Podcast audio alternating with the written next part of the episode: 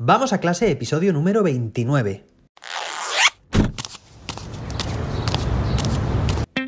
Soy José David, maestro, formador de docentes y creador de contenidos. En este podcast te cuento reflexiones, aprendizajes y recomendaciones mientras voy a clase para que tú también puedas mejorar la tuya. Hoy es jueves, día 24 de febrero de 2022 y hoy se celebra, o mejor dicho, hoy empieza a celebrarse oficialmente el carnaval. Y bueno, pues me parece muy interesante que dediquemos unos segundos a hablar sobre esta festividad, sobre su origen y su significado, porque bueno, no tiene desperdicio. Mirad, la palabra carnaval proviene etimológicamente del latín, del latín vulgar, carnem levare, ¿vale? Carnaval, carnem levare, que significa abandonar la carne. Fijaos. Y bueno, aunque también surgió otra etimología que, continúa en la actualidad, que es carnevale. En, bueno, en español es adiós a la carne. Bueno, tiene mucho, mucha relación, ¿no? Una con la otra. Adiós a la carne.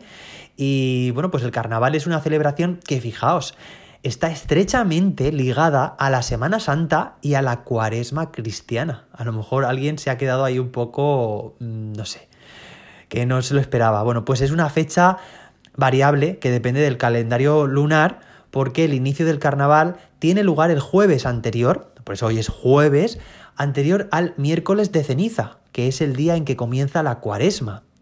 La cuaresma ya sabemos que es un periodo, bueno, pues caracterizado por la, por la pasión y muerte de, de Jesucristo, y bueno, pues es un momento históricamente muy importante, ¿no? Y que, y que digamos que tiene la, característica o la idea de austeridad, de abstinencia, de ausencia de fiestas. Eh, bueno, pues contrasta muchísimo, ¿no? Lo que es el carnaval, precisamente es todo lo opuesto, ¿no? A lo que se celebra en la cuaresma.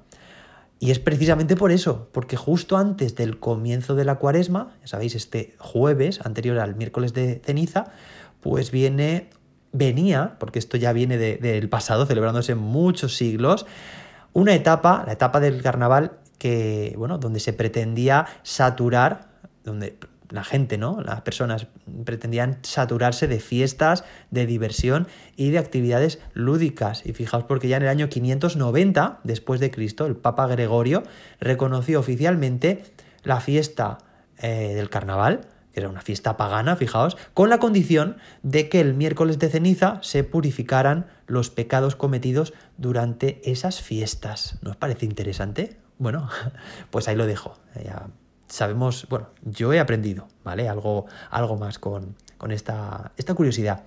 Y hoy tenemos un episodio en el que vamos a hacer una introducción al ABP, ya sabéis, aprendizaje basado en proyectos.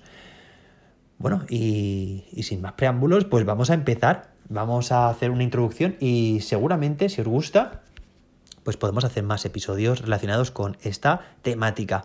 Fijaos, el ABP básicamente es, y, ya lo decía Confucio, y, él no sabía lo que era el ABP, pero por sentido común y la experiencia también te lleva ¿no? a algo que, dijo, tiene bueno, pues una, una, frase célebre, ¿no?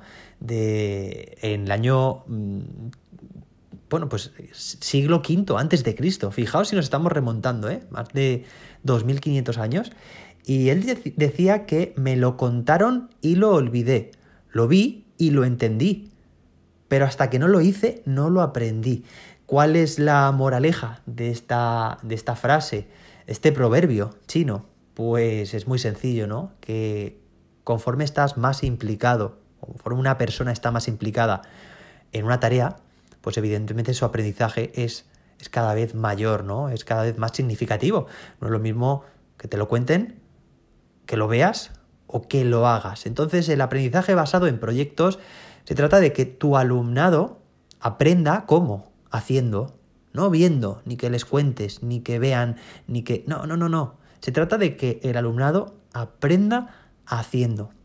Una puesta, eh, digamos, en práctica de, de, sus conocimientos que les llevará, bueno, pues a, desarrollar las competencias.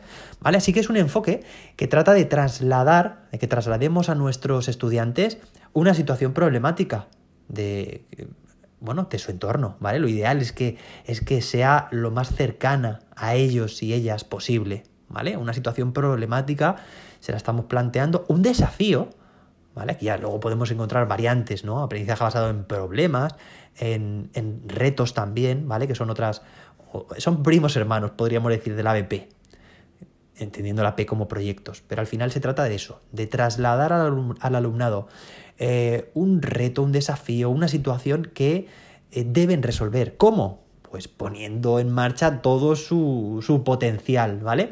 Y no de forma individual, sino habitualmente trabajando en grupos.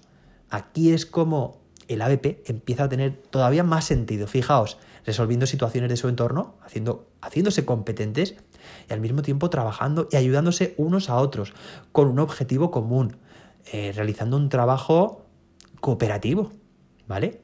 Porque existe una interdependencia. Idealmente, un ABP, eh, cuando trabajamos de forma cooperativa, ¿no? Pues mm, no podría llegar a término sin, sin, digamos, la aportación de cada uno de sus miembros. Esto es como un puzzle y cada uno aporta su pieza.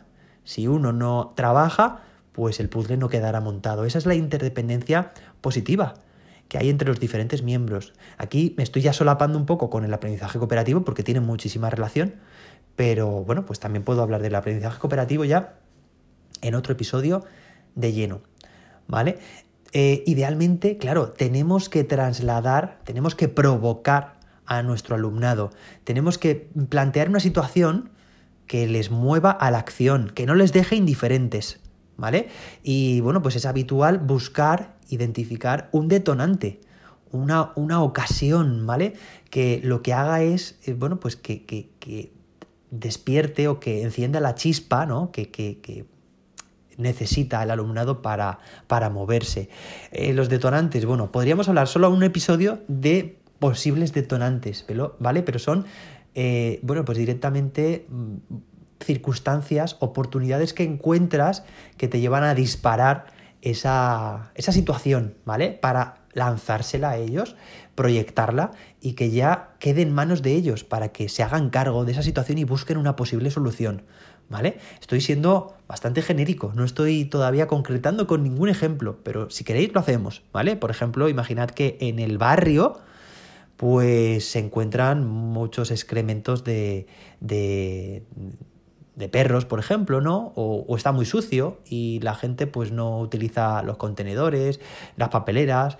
Y bueno, pues este podría ser el detonante de un ABP. Esta situación problemática la trasladamos en clase a los grupos de trabajo. Eh, bueno, pues hay un producto final. El producto final es la solución, es lo que van a estar investigando, desarrollando, prototipando, lo que necesiten hacer, porque productos finales luego se pueden materializar pueden ser tangibles o pueden ser no tangibles también, ¿no? Pues se pueden tocar o no tocar con las manos. Bueno, es que, es que tengo muchas ganas de continuar, pero, pero veo que tengo que ser, eh, bueno, pues muy breve y dejarme episodios para más adelante, ¿vale? Bueno, y la evaluación se produce de principio a fin. Hay una evaluación inicial, evidentemente, desde el minuto cero estamos ya evaluando. Puede ser una evaluación que no conduzca a una, a una, calificación, por supuesto, que no todo evaluable es calificable, ¿vale? Pero dan lugar eh, a trabajar en grupos a muchas dimensiones de aprendizaje, muchas modalidades de evaluación, como la autoevaluación, coevaluación, heteroevaluación. Oye, dedicaré solo un episodio a esto, auto, co y hetero. Evaluaciones, que da de sí muchísimo. Y, como da de sí también muchísimo que podemos generar y diseñar un ABP básico o, o bueno, o luego uno que sea interdisciplinar, en el que introduzcamos el flip classroom, la gamificación, el cooperativo, enriquecerlo mucho y herramientas digitales, por supuesto. Bueno, se pueden hacer tantas cosas y bueno, pues a mí me gustaría eh, traer aquí también al programa las, los ABPs que han diseñado la primera promoción de profes que se han unido al reto de 21 días en el que han creado durante 21 días su propio ABP. ¿Vale? Y te animo también a que si quieres tú empezar la segunda edición, que, entres en jose-david.com. Además, estamos en descuento hasta final de mes, queda muy, muy poco para que se acabe la oferta, para que puedas entrar en la segunda edición del reto de 21 días y que aprendas a crear tu propio ABP. Bueno, espero que te haya resultado interesante esta pequeña introducción. Dejo la miel en los labios, pero prometo más, traer mucho más. Así que, bueno, nos escuchamos mañana viernes, terminamos la semana. Sí, estamos de carnaval con un nuevo episodio con el que podrás seguir mejorando tus clases. Hasta entonces, que la innovación te acompañe.